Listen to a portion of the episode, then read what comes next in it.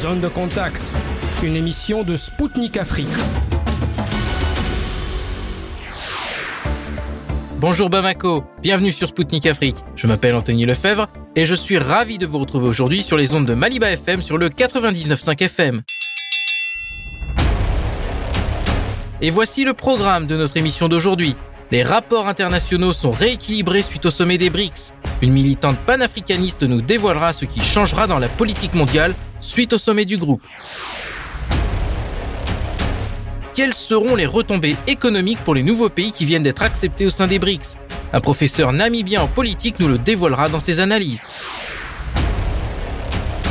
Quelles perspectives s'ouvrent à l'Afrique après l'adhésion de deux pays africains au sein des BRICS? Deux responsables d'organisations politiques régionales africaines feront le point. Les chefs d'État des pays des BRICS ont fait de nombreuses annonces lors du sommet du groupe, notamment sur son élargissement à six nouveaux membres.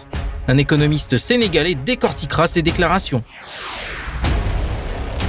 Le monde des affaires africain a répondu présent à Johannesburg. Un chef d'entreprise sénégalais reviendra avec nous sur l'importance et la portée de cet événement.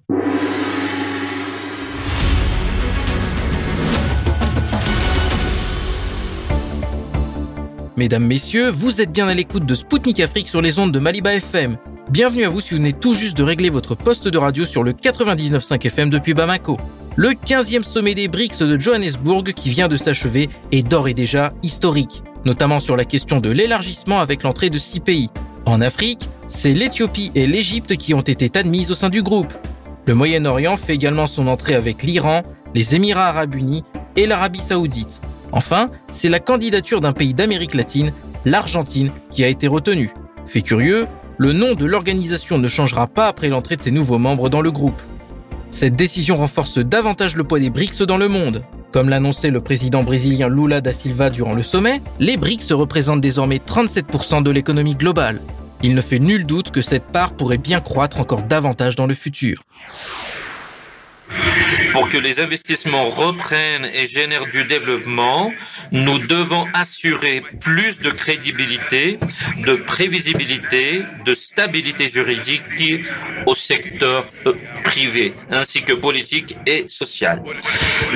Pour cette raison, j'ai défendu l'idée d'une grande intégration financière avec l'adoption d'un instrument de référence des paiements internationaux pour faciliter les échanges et les investissements qui ne remplacera pas nos monnaies les besoins de financement non satisfaits des pays en développement restent très élevés.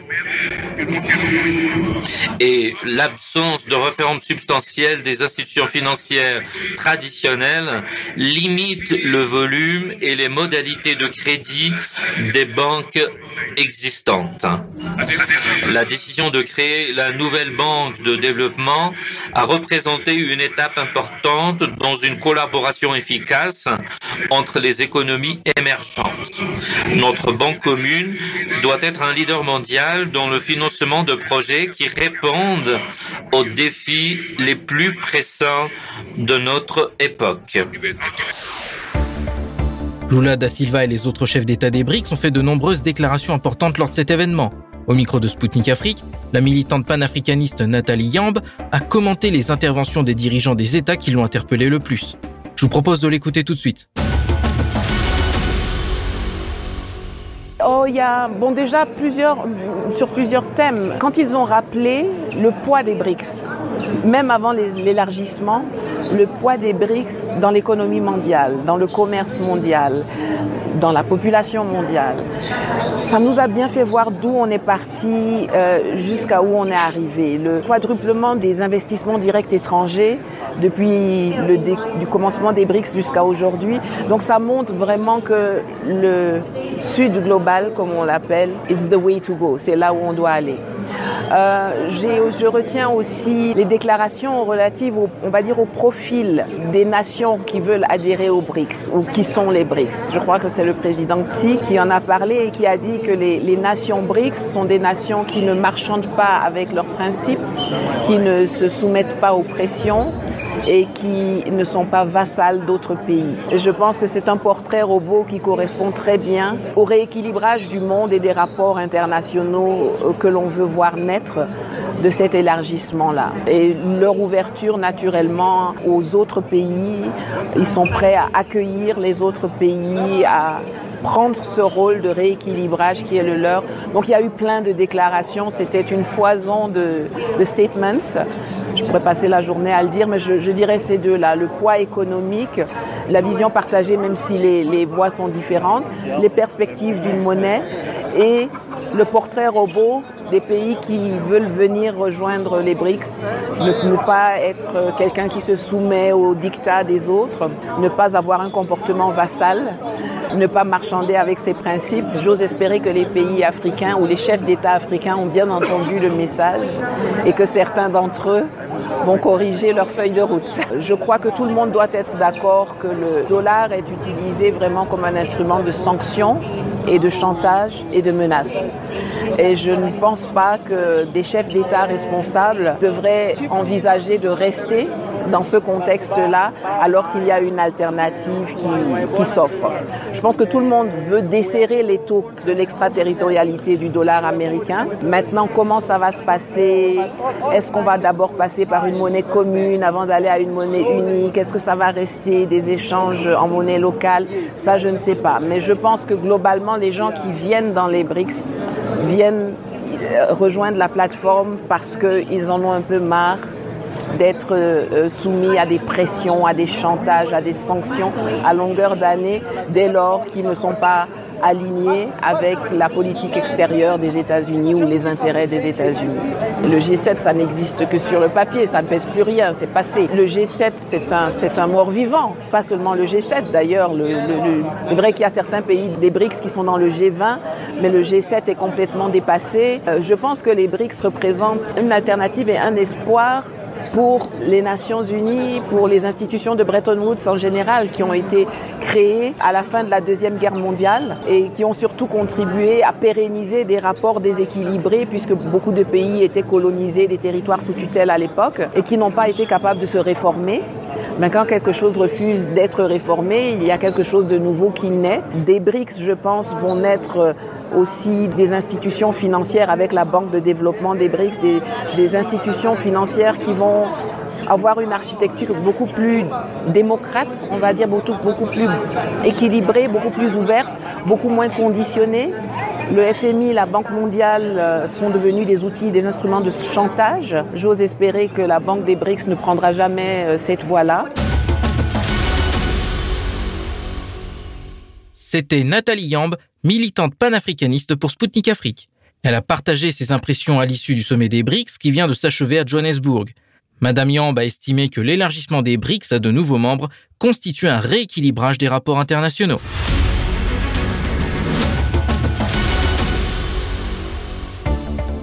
Mesdames, Messieurs, vous êtes toujours à l'écoute de Spoutnik Afrique sur les ondes de Maliba FM depuis Bamako sur le 99.5 FM. Moi, Anthony Lefebvre, présentateur de l'émission Zone de Contact, je vous souhaite la bienvenue si vous venez de vous joindre à nous. La famille des BRICS s'élargira à partir du 1er janvier 2024. Pour analyser les retombées économiques qui attendent six nouveaux membres suite à leur entrée au sein du groupe, je vous présente le professeur Jan Liebenberg, professeur en politique à l'université de Namibie à Windhoek et professeur extraordinaire en sciences militaires à l'université Stellenbosch en Afrique du Sud. Écoutons-le. Selon le document final du sommet des BRICS, l'Argentine, l'Égypte, l'Éthiopie, l'Iran, les Émirats arabes unis et l'Arabie saoudite seront les nouveaux membres des BRICS. Pourquoi pensez-vous que le choix s'est porté sur ces pays en particulier et en quoi l'admission de ces pays est-elle bénéfique pour les BRICS? En quoi l'arrivée de ces nouveaux membres profitera-t-elle au continent africain? En tenant compte des économies des nouveaux États membres, quel est l'impact de l'expansion des BRICS sur l'équilibre mondial des puissances? If you look at the BRICS si vous regardez le forum des BRICS tel qu'il était constitué avant ce sommet des BRICS, vous verrez qu'il couvrait des pays qui ne faisaient généralement pas partie de ce que nous appellerions les structures coloniales du monde. Et la plupart d'entre eux, à l'exception de la Russie, pourraient être largement décrits comme le Sud global. L'idéal des BRICS, au début, avant que l'Afrique du Sud ne les rejoigne, était en fait de créer des agents ou acteurs internationaux qui, en termes économiques, pourraient à long terme se soutenir eux-mêmes dans une distribution économique mondiale inégale où ces inégalités pourraient d'une certaine manière être minimisées non seulement pour les populations, mais aussi pour les pays qui participaient aux BRICS. L'Afrique du Sud a rejoint les BRICS un an après la création des premiers BRICS. Mon sentiment à l'heure actuelle concernant les nouveaux pays qui ont été invités à adhérer et qui ont maintenant adhéré officiellement, et que nous assistons ici à une extension de ce que j'appellerais la ceinture des BRICS.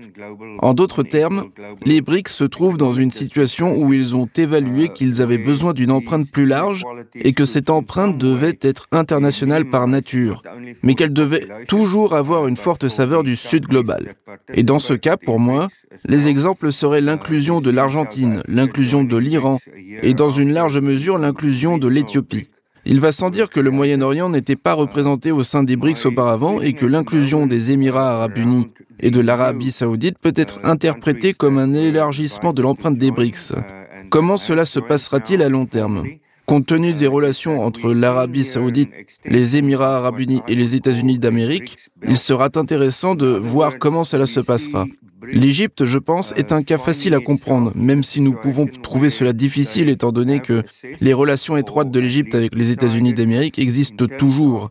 Je pense que l'élément principal ici est le fait que l'Égypte a une économie qui est, à toute fin pratique, l'une des plus fortes d'Afrique. Je pense qu'il est également très important d'inclure l'Argentine. L'Argentine est la deuxième économie la plus forte d'Amérique du Sud. Il semble donc logique de l'inclure. Il y a des défis à relever compte tenu de la crise économique argentine, mais je pense que si nous examinons la question de l'empreinte, il est certainement logique de l'inclure. Dans le cas de l'Iran, je pense qu'il n'y a pas de surprise. L'Iran est une puissance régionale. Il l'a toujours été. L'Iran a été vilipendé par les États-Unis et par l'Occident comme un déstabilisateur dans la région, alors qu'il n'en est rien. Il joue même, selon certains, un rôle plutôt stabilisateur. Et il est certainement beaucoup moins déstabilisateur qu'Israël.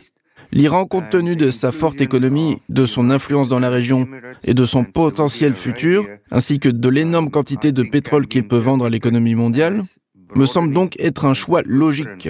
Outre cela, je pense que l'Iran ferait logiquement partie d'un choix en termes d'empreinte BRICS dont j'ai parlé.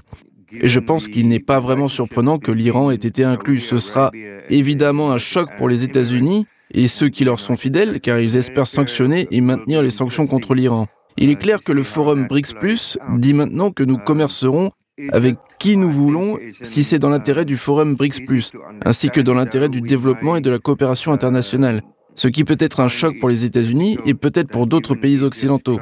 Il est clair pour moi que le signal est donné que les gens veulent commercer les uns avec les autres.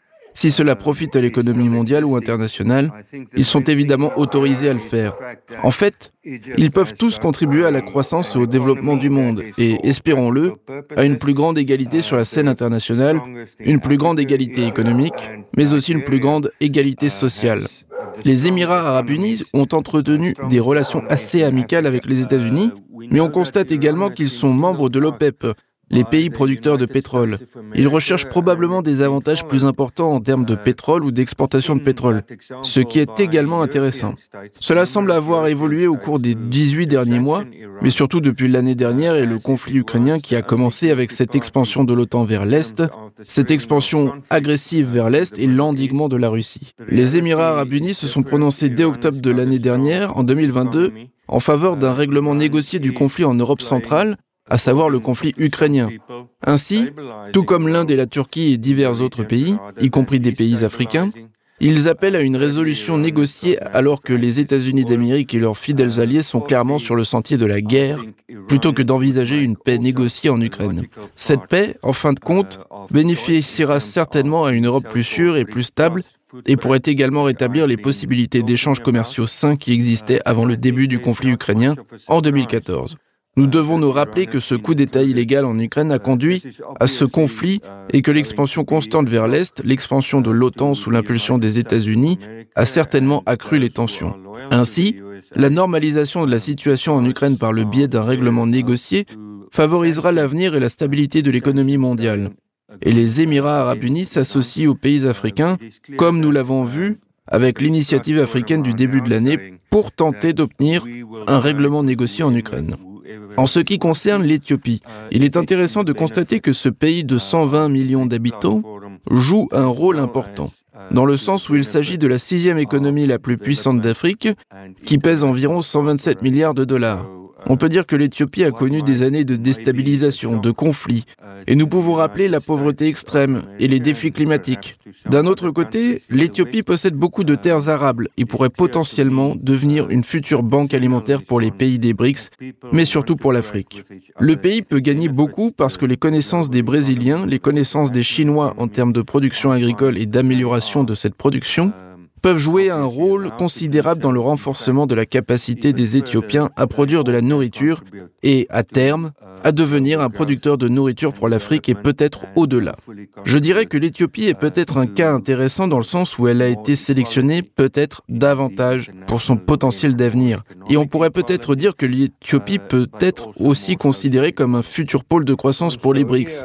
L'autre raison de l'inclusion de l'Éthiopie est, je pense, historique. C'est un pays qui n'a pratiquement jamais été dominé par des forces occidentales ou coloniales. Pendant un bref moment avant la Seconde Guerre mondiale et pendant une partie de celle-ci, l'Italie a colonisé ou tenté de coloniser l'Abyssinie, qui est aujourd'hui l'Éthiopie. Mais elle en a été chassée à l'époque avec l'aide des pays dits alliés, et il va sans dire, avec l'aide des Sud-Africains et des forces sud-africaines des forces militaires. Je pense que l'Éthiopie s'inscrit dans l'idée d'une ceinture des BRICS plus large, ayant une plus grande empreinte non seulement dans le Sud, mais aussi en Afrique, l'Éthiopie occupe une position stratégique relative à la proximité du canal de Suez, ce qui, en termes d'accès aux marchés mondiaux, peut être extrêmement bénéfique pour l'économie. Il va sans dire que l'Éthiopie, comme tous les autres pays africains, lorsqu'elle a contracté des prêts internationaux, a payé environ dix fois plus d'intérêts que les pays occidentaux lorsqu'ils en ont contracté. Cela signifie que s'ils entrent dans un nouveau système monétaire, et nous savons que la dédollarisation ne se fera pas rapidement, ils pourront commercer sur la base de leurs propres accords avec d'autres pays. En fait, en traitant dans sa propre monnaie avec les autres pays des BRICS, l'Éthiopie serait ainsi en mesure de contourner le dollar et dans ce sens d'obtenir probablement un meilleur rapport qualité-prix dans ses échanges commerciaux. Pour les Éthiopiens, il s'agit donc d'une situation gagnant-gagnant. Je pense que la Banque des BRICS a vérifié ses statistiques. Elle a peut-être déjà calculé avant le sommet que, même si elle prend en compte des pays perçus comme plus faibles, tels que l'Éthiopie ou l'Argentine, qui traversent actuellement une crise économique, la Banque des BRICS sera en mesure d'aider ces pays à atteindre leur plein potentiel, ce qui, s'ils y parviennent, contribuera à une restructuration très importante des marchés internationaux et de l'économie mondiale. C'était le professeur Jan Liebenberg, professeur en politique à l'université de Namibie à Windhoek et professeur extraordinaire en sciences militaires à l'université Stellenbosch en Afrique du Sud pour Sputnik Afrique. Il a présenté les retombées économiques qui attendent les nouveaux pays qui viennent d'être acceptés au sein des BRICS.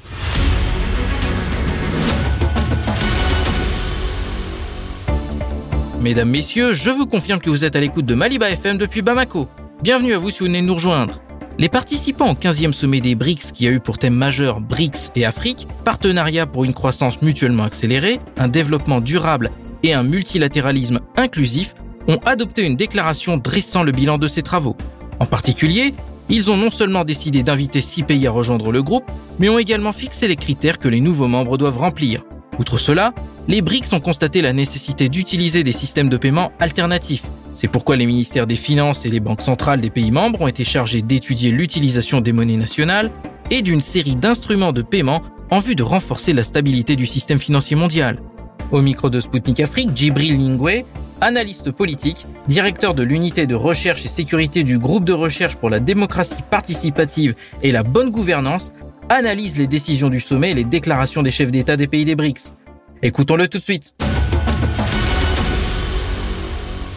Les nouveaux membres des BRICS ont été annoncés. Il s'agit de l'Argentine, de l'Égypte, de l'Iran, de l'Arabie saoudite, de l'Éthiopie et des Émirats arabes unis. Quelle est votre réaction à cette décision? Je pense que c'est une excellente décision.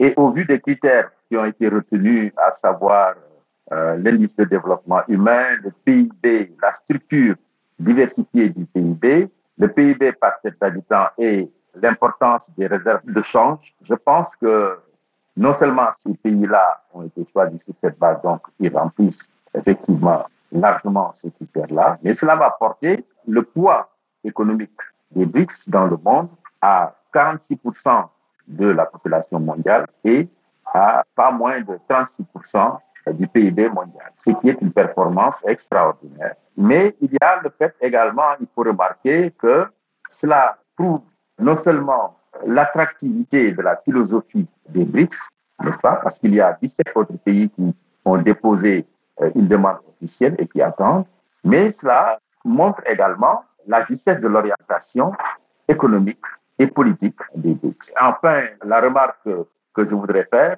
c'est que ces pays-là vont constituer un pont entre les BRICS et l'Afrique et cela permettra de développer davantage, de renforcer les relations entre les BRICS et l'Afrique. Et cela pourrait déboucher, euh, aider en tout cas à un développement plus important, plus accéléré du continent africain.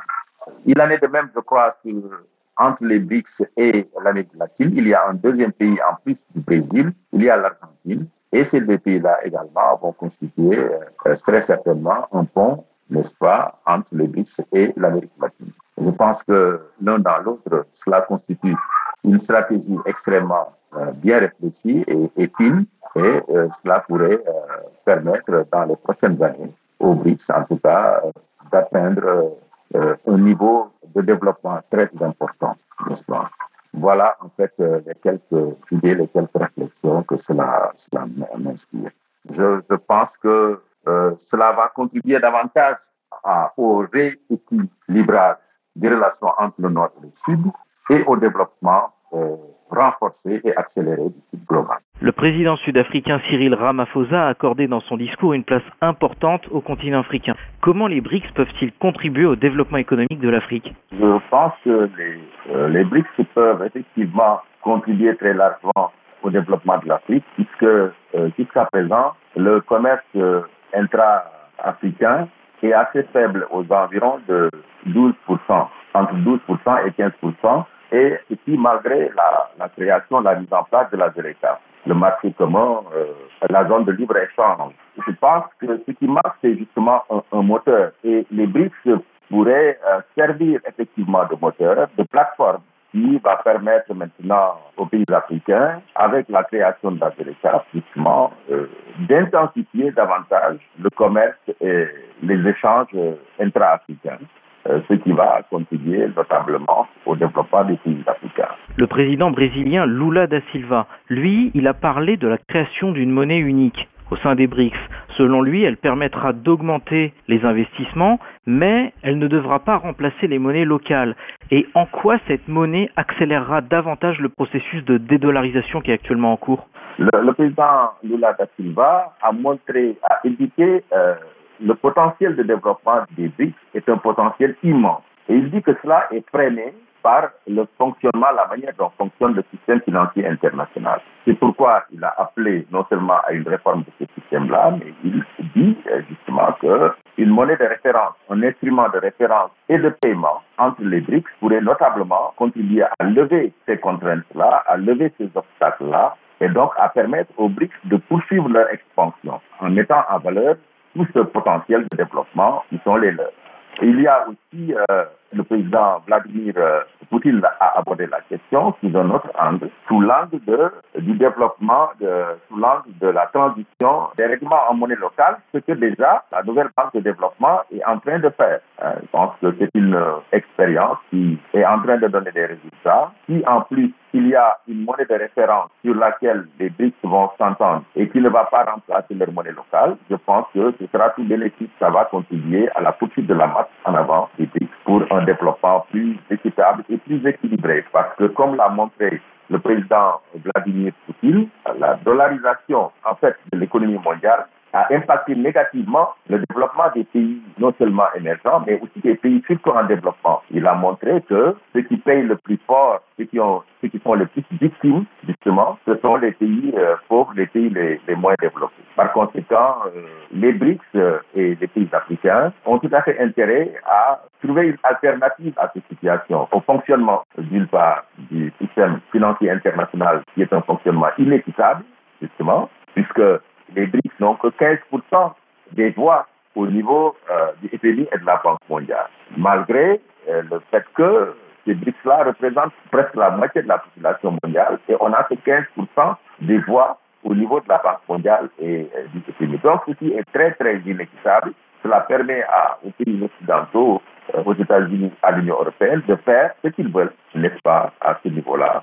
Euh, et cela crée beaucoup de désagréments et de contraintes aux pays des BRICS et des pays africains, des pays du Sud global, euh, qui devraient donc travailler à trouver une alternative avec les monnaies, la transition vers les monnaies locales euh, comme monnaie de paiement et ensuite un instrument de référence et de paiement. Je pense même que l'Inde est en train d'expérimenter quelque chose parce que le président Dramoudi a parlé d'une plateforme de paiement. Je pense que c'est entre les fédérations et les pays étrangers.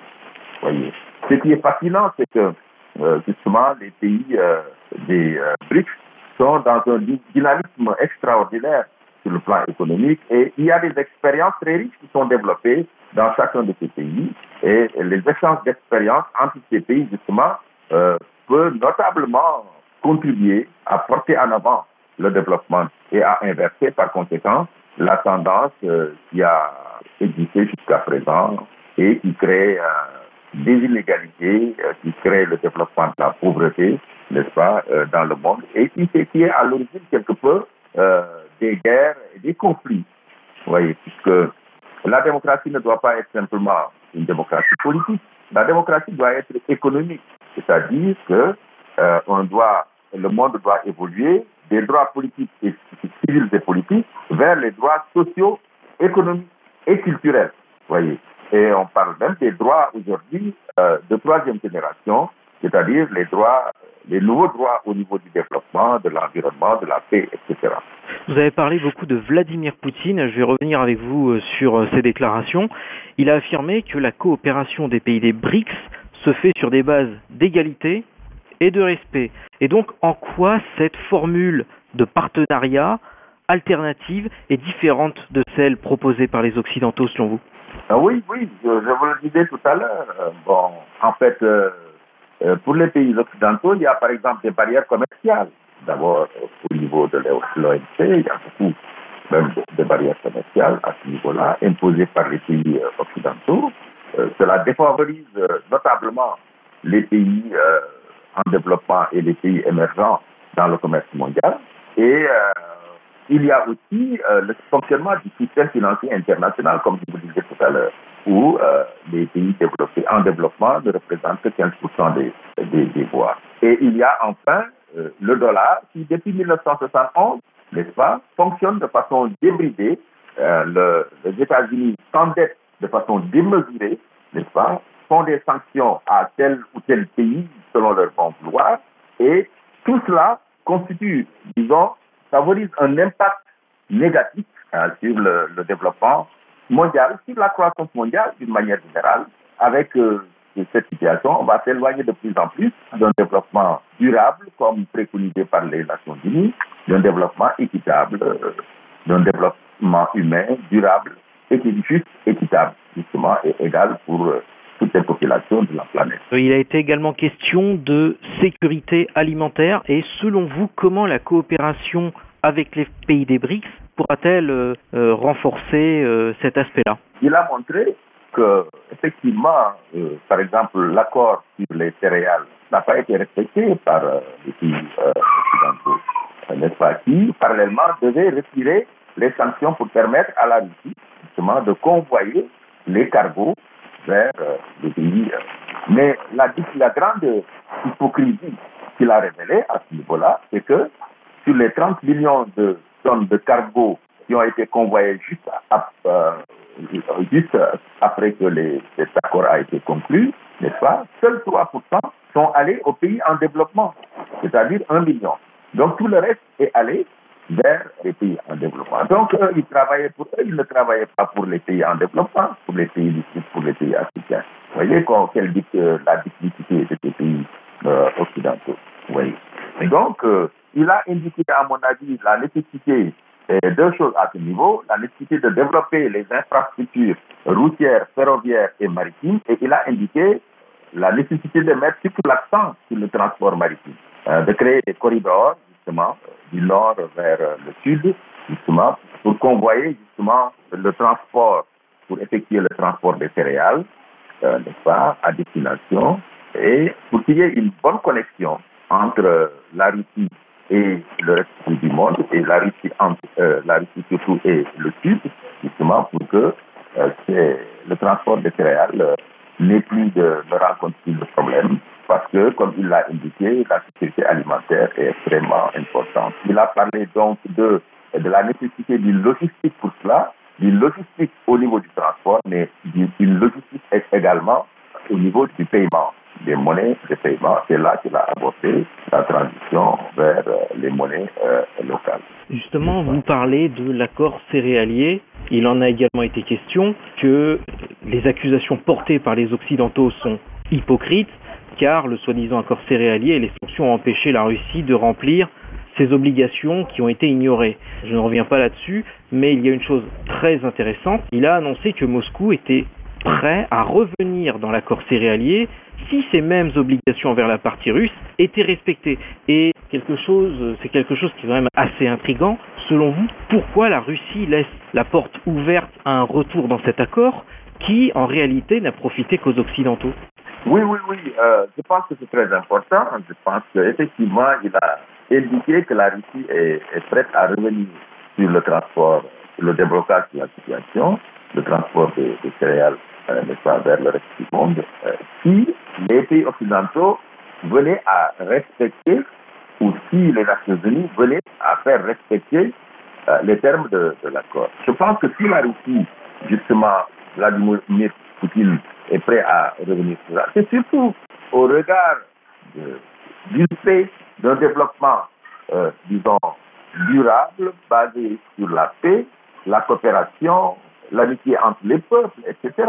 Voyez, parce que la famine et euh, l'insécurité alimentaire peuvent être euh, source de conflits dans le monde. On l'a vu dans le, dans le passé.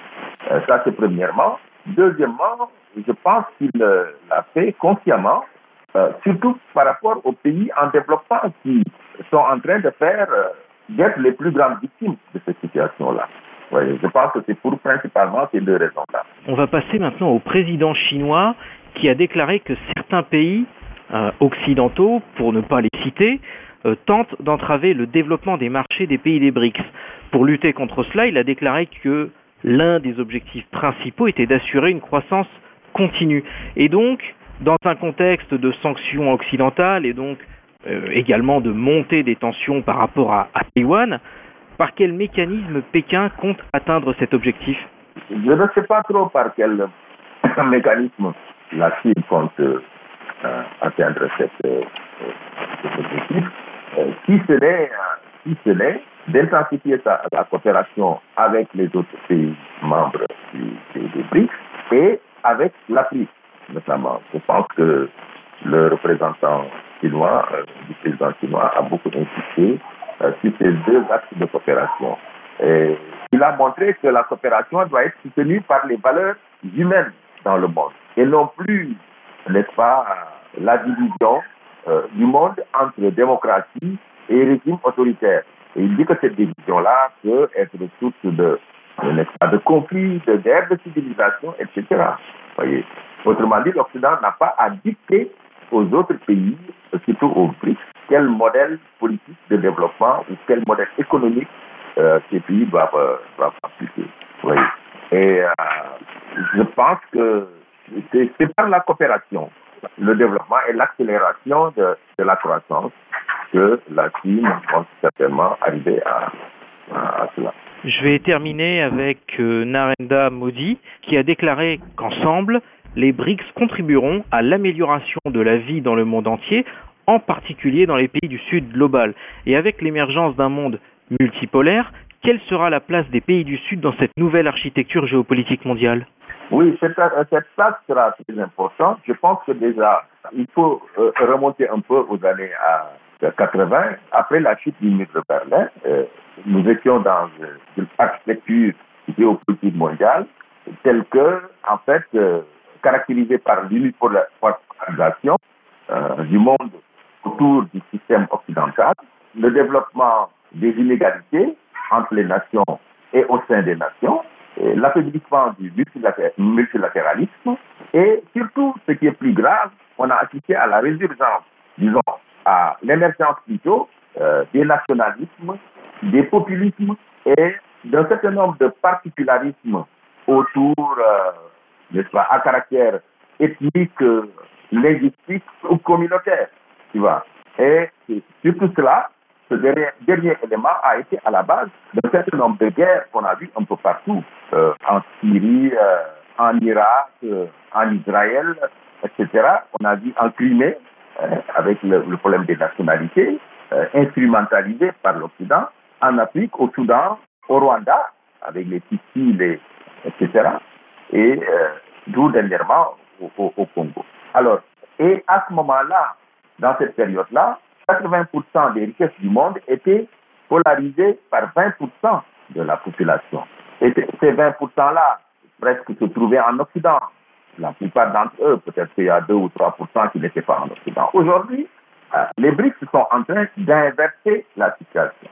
Vers un monde plus juste, plus équitable, c'est-à-dire multipolaire, n'est-ce pas, avec un pluralisme affiché, un balbutiement d'un retour vers multilatéralisme plus affirmé, avec la coopération qui est en train de s'intensifier entre les différentes, au sein des BRICS et entre les différentes parties du monde, aux BRICS. Et aujourd'hui, on a vu qu'en dehors du G20, globalement dans le monde, les BRICS polarisent aujourd'hui le quart de la production, de la productivité mondiale, de la croissance mondiale. Ouais. Donc, il y a un rééquilibrage qui est en train de se faire. Hein il y a une inversion qui est en train de se faire. Euh, je pense que dans ce sens-là, cela déjà donne une place très importante aux BRICS aujourd'hui dans l'évolution de l'économie mondiale et cette place, à mon avis, va s'affirmer davantage, surtout avec euh, la perspective de l'élargissement justement des BRICS. Je pense que la journée d'aujourd'hui euh, devait être consacrée par les chefs d'État sur la discussion portant sur les critères d'admission des euh, 20 pays qui demandent à être admis au sein des BRICS. Il y a l'Égypte, le Maroc, l'Algérie, il y a beaucoup de pays, n'est-ce qui à être au sein des. C'était Djibril Ningwe, analyste politique, directeur de l'unité de recherche paix et sécurité du groupe de recherche pour la démocratie participative et la bonne gouvernance pour Sputnik Afrique. Il a analysé les discours des chefs d'État lors du sommet des BRICS et a réagi à l'élargissement du groupe à six nouveaux membres.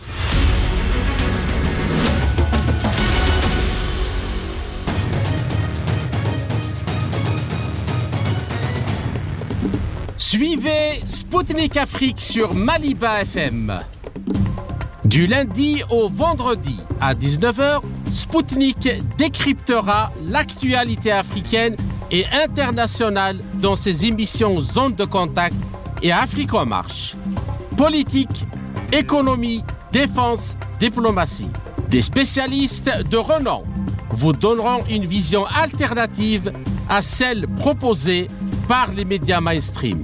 Du lundi au vendredi à 19h sur Maliba FM. FM, FM.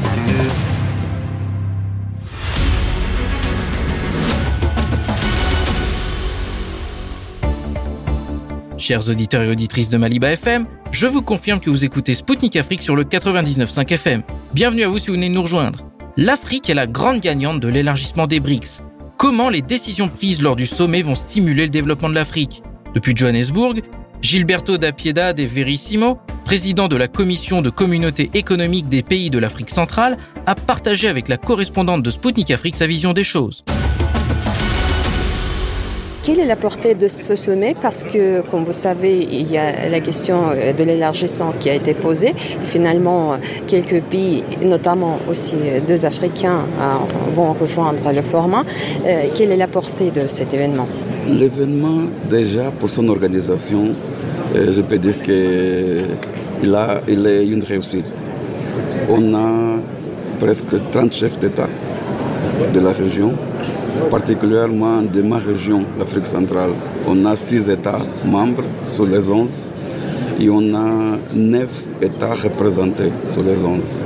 Donc pour nous, ça montre vraiment euh, l'importance de ces sommets pour l'Afrique centrale, en général pour l'Afrique.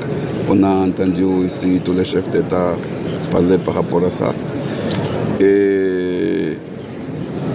L'effet de l'adjustement de la, du BRICS, c'est aussi quelque chose d'important. C'est quelque chose d'important euh, parce qu'il faut restructurer l'architecture de financement du développement, particulièrement nous, les États africains. Euh, on a presque 60 ans de dépendance, mais sans développement. On a les drapeaux, on a des, des hymnes, même quelques euh, qui ont été préparés par la, la puissance coloniale, mais on n'a pas eu développement, vraiment. Vous pensez que c'est dû à quoi? C'est dû au fait que l'architecture de, de, financement euh, a été faite dans ce sens, de garder l'Afrique particulièrement comme dépôt de matières premières. Et en tant que dépôt de, matières premières, il ne devait pas se développer. Et ça, euh, ces sommets euh, montrent un changement dans ce sens. Donc, euh, j'ai l'habitude de dire aux gens qui parlent avec moi qu'il semble que l'Afrique a revenu aux années 60 de, de, de l'indépendance. Mais cette fois, ce n'est pas l'indépendance politique. Ce que les États réclament, c'est l'indépendance économique. Ce que va donner euh, la vraie indépendance en Afrique. D'accord. Donc, pour l'Afrique, euh, vous pensez qu'aussi il y aura des, des, instruments financiers qui vont contribuer quand même à ce développement du continent, comme des autres pays qui sont euh, inclus dans le BRICS? Oh, oui. oui, on a déjà la Banque africaine de développement, mais vient s'ajouter les nouveaux banques de développement du BRICS. Et l'Afrique compte beaucoup sur ces banques. En termes d'échange en monnaie nationale ou... D'échange en monnaie nationale, en temps de financement, de développement, euh, on n'a pas des infrastructures, et particulièrement énergétiques. Et comment est-ce qu'on va développer nos États sans une industrie? Et comment est-ce qu'on peut développer l'industrie sans l'énergie? Ce n'est pas possible. C'est vrai. Et je sais que vous étiez à Saint-Pétersbourg au forum Russie-Afrique, deuxième forum. Euh, donc, est-ce que vous pensez qu'il y a une tendance quand même vers une multipolarité où tout le monde peut parler euh, librement? Oui, ça c'est la tendance. On a vu à Saint-Pétersbourg euh, ont été 17 chefs d'État africains. Euh, donc on a après ces sommets de BRICS, euh, on entend ce que disent nos chefs d'État. Euh, vraiment, c'est la tendance pour la multipolarité. Tendance pour la multipolarité multipolarité où chacun peut présenter sa vision sur le monde, sur le développement. Pas la vision imposée pour quelqu'un, les règles imposées pour quelqu'un, mais chacun dans la règle des valeurs, la règle des droits internationaux. C'est ça qui doit nous guider, c'est ça qu'on a entendu ici. Et vraiment, c'est le sens que je pense que sera le développement dans les prochains, dans les prochains temps. C'était Gilberto da Piedad de Verissimo, président de la Commission de communauté économique des pays de l'Afrique centrale. Il a partagé ses impressions lors du sommet des BRICS de Johannesburg et a présenté les nouvelles perspectives de développement économique qui s'ouvrent pour les pays du continent africain suite aux décisions prises lors de cet événement.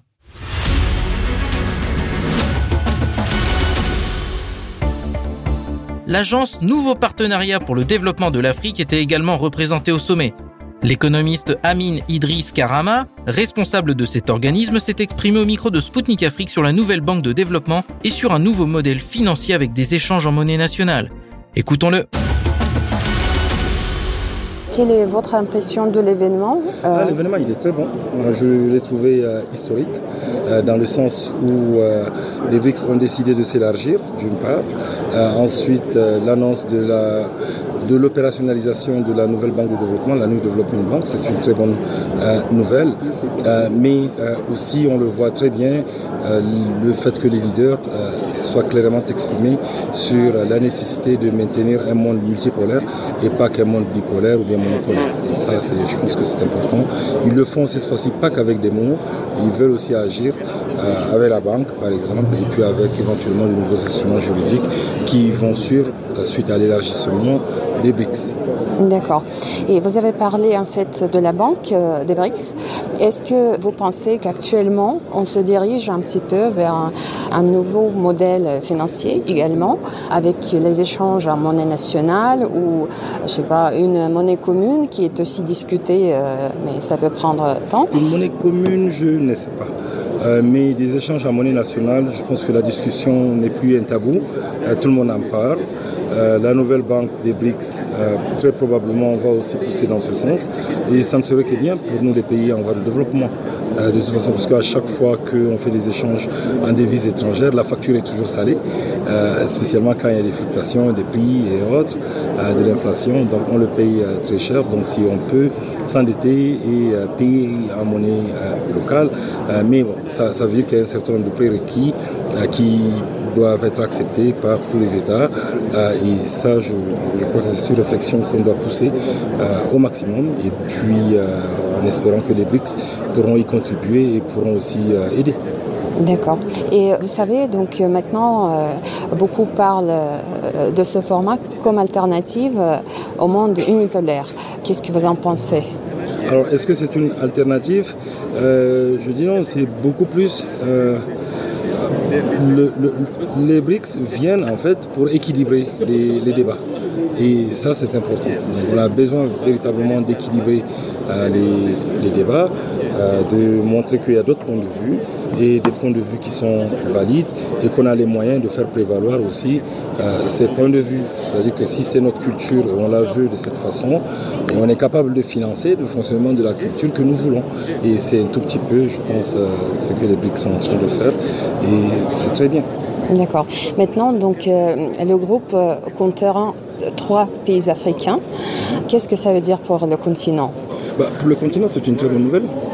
parce que ça veut dire qu'il y a deux représentants supplémentaires qui vont venir, notamment l'Égypte et l'Éthiopie, qui font partie des deuxième et troisième pays les plus peuplés euh, d'Afrique, des pays avec des économies qui croissent très rapidement, avec des investissements énormes dans les infrastructures, des pays qui euh, ont des cultures très fortes, comme d'ailleurs tous les autres pays africains, et euh, bah, qui veulent que cette culture soit respectée, soit connue, et qui veulent aussi s'imposer sur la scène internationale, la scène mondiale. Donc c'est plutôt une très bonne chose, une très bonne nouvelle pour l'Afrique. Et euh, je pense que le processus d'élargissement euh, fera en sorte que euh, éventuellement on pourrait avoir davantage de pays africains dans les années à venir.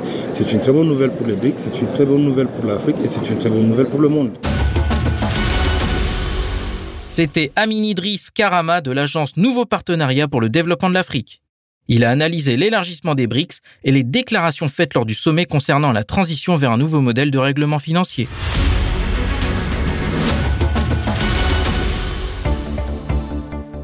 Chers auditeurs et auditrices de Maliba FM, vous écoutez Spoutnik Afrique depuis Bamako sur le 99.5 FM. Ici l'émission Zone de Contact présentée par Anthony Lefebvre. Je vous souhaite la bienvenue si vous venez de nous rejoindre.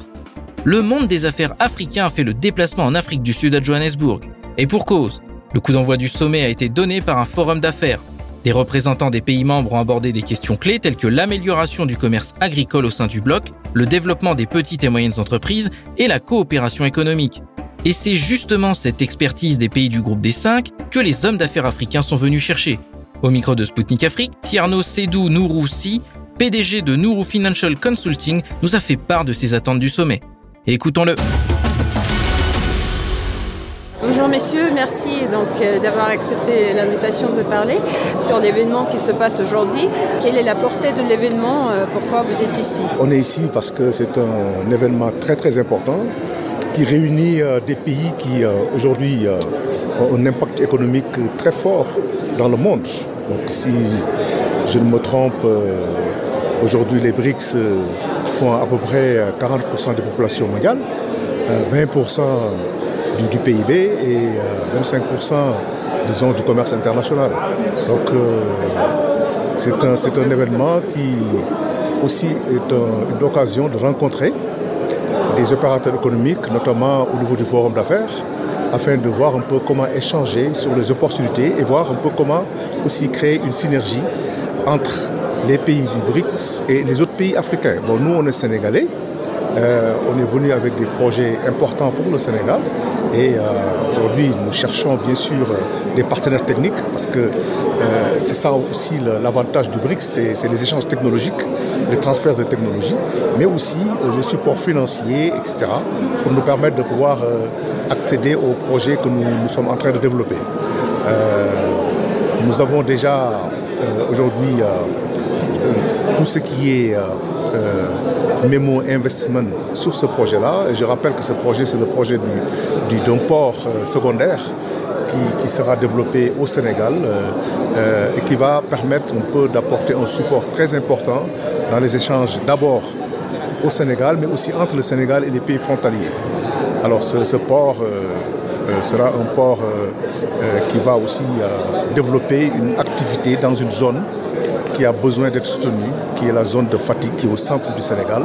Et cette zone aujourd'hui a beaucoup de potentiel, mais le problème qu'il y avait, c'est comment exploiter ce potentiel-là et permettre à ce que les produits dégagés dans cette zone soient exportables dans les, dans les autres pays. Et le produit le plus important euh, euh, aujourd'hui dans cette zone, c'est le sel. Le Sénégal fait partie des premiers producteurs de sel au monde. Alors, euh, ce qui est paradoxal, c'est qu'on importe du sel à table, du sel de table alors qu'on a la possibilité de produire du sel de table. On a commencé avec déjà une société industrielle qui s'appelle Seldaf, qui a été donc accompagnée par euh, la Banque nationale de développement économique du Sénégal et qui aujourd'hui produit du sel de table, mais a aussi besoin d'avoir la possibilité de collecter de, la matière première pour continuer sa production. Aujourd'hui, donc, euh, notre objectif, c'est de développer les marais salants, permettre à Seldaf d'avoir euh, assez de, produits pour euh, transformer le sel, mais aussi de lui donner les moyens d'exporter ces, produits-là aussi bien en Afrique et dans, le monde. Et le port que nous sommes en train donc de, vouloir construire est un port euh, qui va être un hub aussi bien pour l'activité de sel, mais aussi pour les autres activités qui proviennent de Dakar, qui a besoin d'être décongestionné pour que les produits de Dakar puissent entrer à l'intérieur du pays. L'autre avantage aussi que nous, avons pour ce port, c'est que ce port va permettre de décongestionner le transport de routiers à Dakar, parce que les camions vont s'arrêter au centre du Sénégal pour livrer les produits qui seront, qui seront acheminés par voie maritime. Alors, ce projet est porté par une société qui s'appelle Domeco, qui a déjà de l'expérience, qui a déjà commencé à, à travailler sur ce projet, mais qui a besoin d'un apport technique, mais aussi d'un soutien financier. Donc euh, nous sommes là pour euh, chercher ce partenaire technique qui a de l'expérience et qui pourra l'accompagner dans son projet. Et donc vous croyez que ce sont tous les pays des BRICS qui vont vous aider ou donc est-ce qu'il y a déjà des partenaires que vous avez choisis ou euh, qui ont accepté votre proposition? Alors, d'abord nous avons privilégié l'Afrique du Sud. Hein parce qu'il y a une relation déjà très forte entre l'Afrique du Sud et le Sénégal. Euh, il y a aussi une volonté politique euh, vraiment réelle entre l'Afrique du Sud et le Sénégal. Et nous avons aussi noté qu'en Afrique du Sud, il y a une expertise très forte qui s'est développée dans le cadre de ces activités-là. Et cette expertise-là, euh, elle est là. mais l'Afrique du Sud est aussi, disons, un pays qui est très dynamique dans le cadre des relations avec le Sénégal. Mais il n'est pas exclu de, travailler avec, euh, avec d'autres partenaires. Parce que c'est ça en fait? Parce que nous avons besoin d'un partenaire technique, mais nous aurons besoin aussi d'une expertise dans la gestion, de la gestion des activités portières. C'est un autre métier. Donc on est, on est ouvert avec, euh, avec les autres pays du BRICS, notamment la Russie, hein, qui a une expertise avérée là-dessus. Hein, mais nous n'avons pas aujourd'hui de contact réel avec des sociétés russes qui ont cette activité-là et qui le font. Si nous avons, si on, nous, donne des contacts, on aura effectivement peut-être l'occasion d'aller les rencontrer. Mais aujourd'hui, euh, le BRICS pour nous, c'est une occasion donc de, de nous ouvrir à, d'autres pays que, que l'Afrique du Sud. Mais pour le moment, c'est l'Afrique du Sud qui est prioritaire. D'accord. Et en tant que businessman, euh, pourriez-vous commenter donc l'initiative euh, de plusieurs pays africains qui veulent en fait euh, une zone de libre échange entre les pays d'Afrique? Est-ce que à quel point ce sera bénéfique pour le continent? Écoutez, c'est vraiment ce qu'il faut parce que les échanges entre les pays africains sont très faibles. Alors que fondamentalement, nous avons aujourd'hui un marché qui est très vaste, avec des, spécifications et des, euh, marchés, des, productions de produits assez spécifiques par zone. Cette, cette, euh, la, la ZLECAF euh, va permettre, disons, de pouvoir euh, spécialiser réellement les pays africains dans leur domaine d'activité et de pouvoir créer un échange qui permettrait effectivement d'aller chercher un produit en Afrique au lieu de le chercher ailleurs difficilement.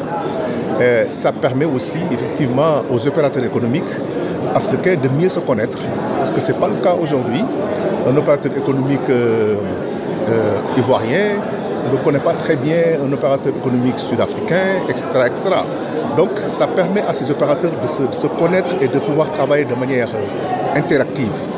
Mais il faudra bien sûr une très bonne sensibilisation des opérateurs économiques pour euh, éviter qu'ils euh, aient des réflexes d'aller vers le nord pour chercher certains produits.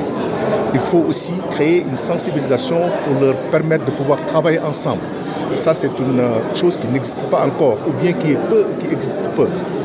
Mais l'autre point le plus important, c'est aussi mettre en place les instruments financiers qui permettent de pouvoir faire la ZLECAF un projet réaliste. Parce que si on doit euh, travailler euh, en utilisant aussi euh, des, instruments financiers qui nous poussent à aller vers le nord, à mon avis, ça ne servira absolument à rien. Il faut donc trouver un moyen d'avoir, disons, des, moyens de paiement internes en Afrique.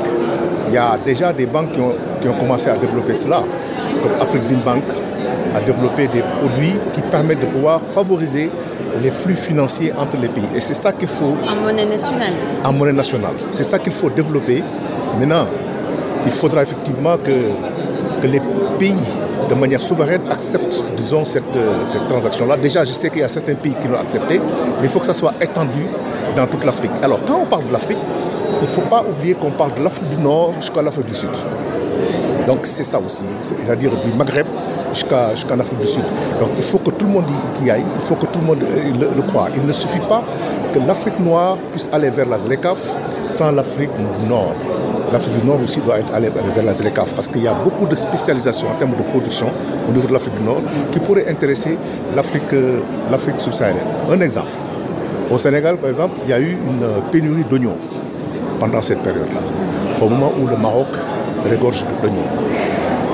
Pour nous, c'est du gâchis parce que l'Afrique, dans sa globalité, a des produits qu'elle n'arrive pas à dispatcher dans les pays ou dans les zones qui en ont besoin. Et pour ça, effectivement, il faudra une bonne connexion. Il faudra une bonne connexion et puis un système de paiement qui permet de sécuriser tous les opérateurs économiques. Alors là, le BRICS pourra permettre de jouer cela, de favoriser cela. Euh, je ne sais pas. En mais... plus, les BRICS songent aussi à créer une monnaie unique euh, pour euh, les membres et pour peut-être les partenaires du format. Vous pensez que c'est une bonne idée? Je pense d'abord qu'il faut que les monnaies nationales fonctionnent. Parce que la monnaie est un instrument de souveraineté. C'est un instrument de souveraineté. Il faut que les monnaies nationales fonctionnent. Il ne faut pas euh, courir sur plusieurs lièvres. La ZLECAF, déjà, c'est un problème. Il faut que déjà que les opérateurs économiques acceptent la ZLECAF. Il faut que les, les, les opérateurs soient sensibilisés à la, ZLECAF. Il faut que déjà qu'ils puissent identifier les opportunités qui existent dans les autres pays et qu'on les mette ensemble. Ça, c'est déjà un, un, grand challenge, un grand défi. Et après, maintenant, il ne faut pas perturber cela par la création de notre monnaie. Il faut tout chercher, il faut rester avec les monnaies locales. Trouver des, un système de clearing entre les monnaies locales qui permettent à un Sénégalais de pouvoir être payé en francs CFA sans, sans problème, qui permettent à un Sud-Africain de pouvoir payer en RAN sans problème, sans passer par le dollar, sans passer par le, sans passer par l'euro. Déjà ça, C'est ça qu'il faut régler. Après maintenant, la phase de monnaie unique peut venir après. Sinon, ça risque de perturber tout le système, tout l'écosystème qu'on va mettre en place pour la place verte. Merci beaucoup. Je vous en prie. C'était Tiernou Sedou Nouroussi, PDG de Nourou Financial Consulting pour Sputnik Afrique. Il a fait part de ses attentes du sommet des BRICS et a insisté sur l'expertise des pays des BRICS qui pourrait profiter à tout le continent africain.